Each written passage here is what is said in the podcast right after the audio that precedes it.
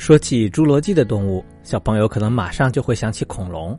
在那个时代，恐龙统治了陆地，而天空的霸主则是翼龙。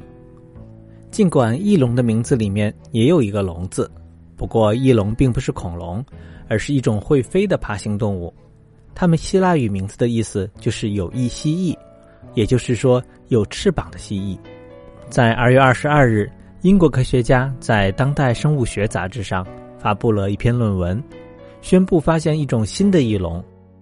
而且还是迄今为止发现的侏罗纪最大的有翅膀的爬行动物。这种翼龙是二零一七年在苏格兰西北海岸的斯凯岛上发现的。这具翼龙化石保存的非常的完整，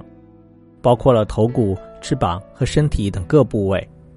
科学家表示，像这样完整的翼龙化石在世界上都是非常罕见的。根据研究测定。这种翼龙生活在1.7亿年前的侏罗纪时期，科学家们通过这具化石将翼龙进行了复原，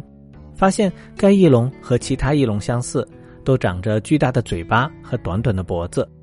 拖着一条长长的尾巴，而且它还有锋利的上下牙齿，